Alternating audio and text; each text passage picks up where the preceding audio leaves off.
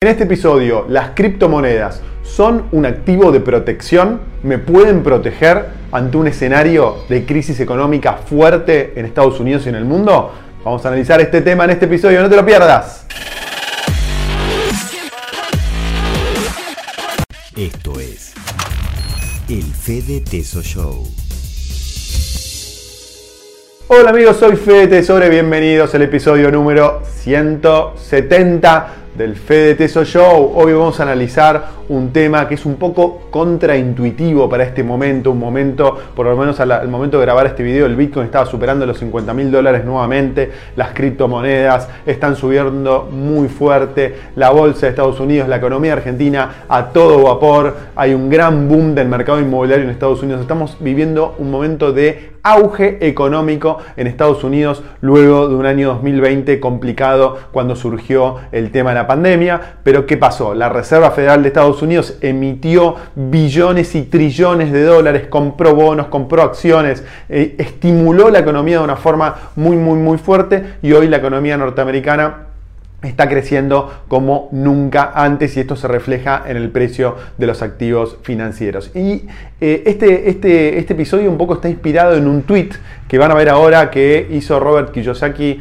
eh, ayer o antes de ayer en estos días que dice no confío en la Reserva Federal de Estados Unidos, no confío en el mercado de acciones norteamericano, en cierta manera está dando a entender que es toda una burbuja, cosa que coincido, eh, entonces estoy invirtiendo en Bitcoin, oro y plata como activo, como una forma de protegerme de la desconfianza que me generan el resto de los activos. Y ahí me quedé pensando, ¿es realmente el Bitcoin? ¿Son realmente las criptomonedas un activo de protección? Como ustedes saben, yo estoy eh, muy, eh, digamos, apoyando muy fuerte todo el mundo de las criptomonedas, el Bitcoin. Durante los últimos meses grabé un montón de videos sobre eh, el tema de Bitcoin y las criptomonedas y creo que es una tecnología que llegó para quedarse y que es revolucionaria. Ahora, yo estoy hablando de otra cosa. Yo estoy hablando de el mundo de las criptomonedas y, la, y el Bitcoin como inversión. ¿Cuál es el rol del Bitcoin y de las criptomonedas en un portafolio de Y ahí es donde creo que es importante primero, entender qué es un activo de protección y segundo, entender qué son las crisis financieras.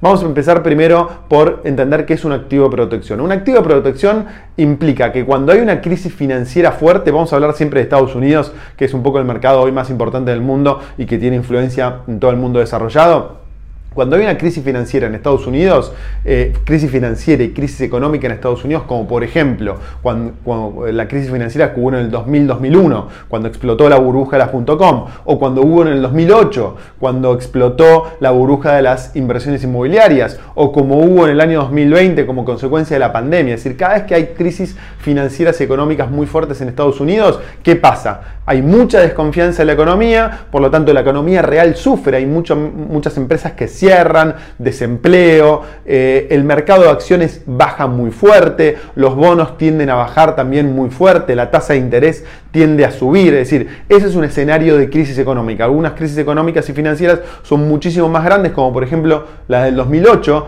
cuando el sistema financiero norteamericano estuvo al punto del colapso, los grandes bancos norteamericanos tuvieron que ser salvados por la Reserva Federal de Estados Unidos porque si no desaparecían del planeta. Eso es una crisis financiera muy fuerte. La, del 2000 fue un poco no tan fuerte, fue menos, menos fuerte. La del 2020, la del año pasado, fue fuerte más que nada a nivel este, de actividad económica, pero no fue tan fuerte a nivel financiero. Pero bueno, cada crisis tiene su, su, desempeño diferente, pero todas tienen el denominador común que las acciones bajan muy fuerte y todos los activos especulativos bajan muy fuerte. Entonces, ahí, eso es un activo de protección. Un activo de protección quiere decir que cuando todo baja, este activo sube. Y eh, este activo, este activo ¿sí? de protección tiene un rol muy importante en el portafolio de inversiones. Acuérdense que todos los inversiones más, inversores más sofisticados del mundo arman portafolios de inversiones que dividen diferentes inversiones para tratar de tener la, mayor estabilidad posible a largo plazo con, la mayor, eh, con el mayor rendimiento. Entonces,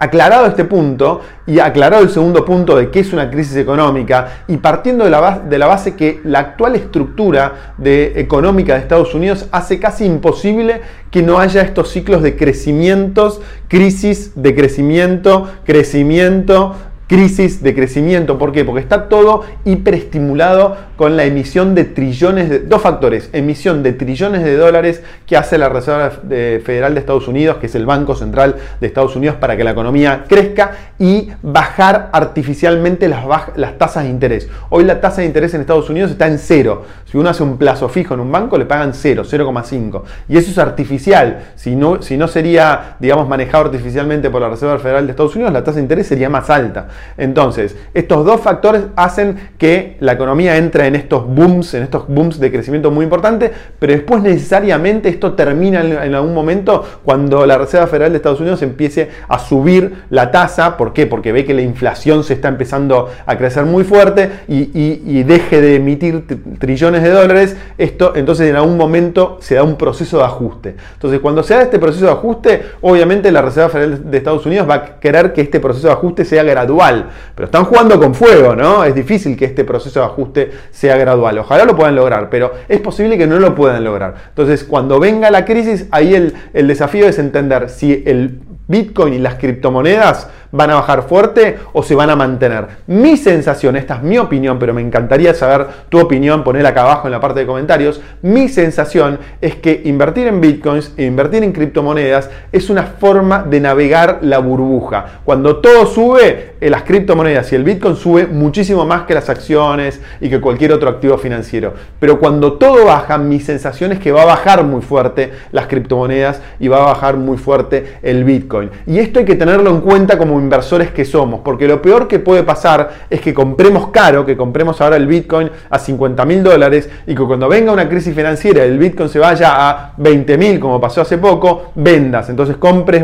caro y vendas barato. Eso es lo peor que, eh, que puede pasar. Entonces, si tenés en cuenta esto, yo no estoy diciendo que el Bitcoin y las criptomonedas sean malas inversiones. Lo que estoy diciendo es que si te metes en esta inversión, tenés que tener en cuenta que es una inversión a largo plazo, que apostás al desarrollo de la tecnología, a que cada vez más personas en el mundo implementen y usen el Bitcoin y usen las criptomonedas para hacer sus transacciones financieras este, comunes y corrientes. Pero que vas a tener que aguantar una baja muy fuerte cuando y si viene una crisis económica en Estados Unidos. Entonces, repito, lo que estoy diciendo es, resumo mi eh, punto de vista.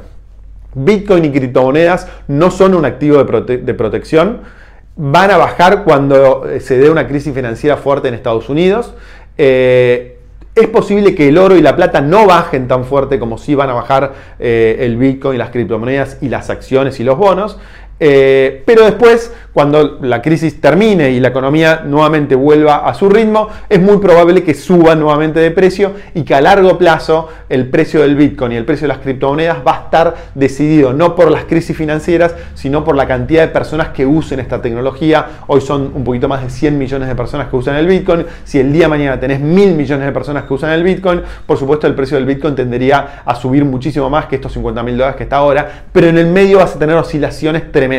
Ese es mi punto eso es lo que yo quiero este, puntualizar, que en mi opinión, a diferencia de lo que piensa Robert Kiyosaki, perdón Robert, te tengo mucha admiración, pero en este punto no estoy de acuerdo, creo que el Bitcoin no te va a proteger cuando se dé una crisis financiera muy fuerte, el precio del, oro y la moneda me parece que sí te pueden proteger, esto no quiere decir que no haya que invertir en Bitcoin, yo invierto en Bitcoin y criptomonedas y no, y no pienso cambiar esta opinión, pero sí tengo muy claro que cuando se dé una crisis financiera en Estados Unidos, esto va a bajar muy fuerte. Entonces, para aquellos que eh, no puedan soportar esa baja, tienen que diversificar su cartera de inversiones de tal forma de incluir ahí algunos activos que no sufran tanto cuando se dé una crisis financiera. El activo que, sufre menos, por lo menos en términos nominales, es, el dólar, ¿no? Pero hay otras personas que invierten en oro eh, o en monedas porque dicen que eh, esta mega emisión de dólares va a ser, y si hay inflación, va a hacer que el precio de los, de los, de los dólares o el poder adquisitivo de los dólares también pierda.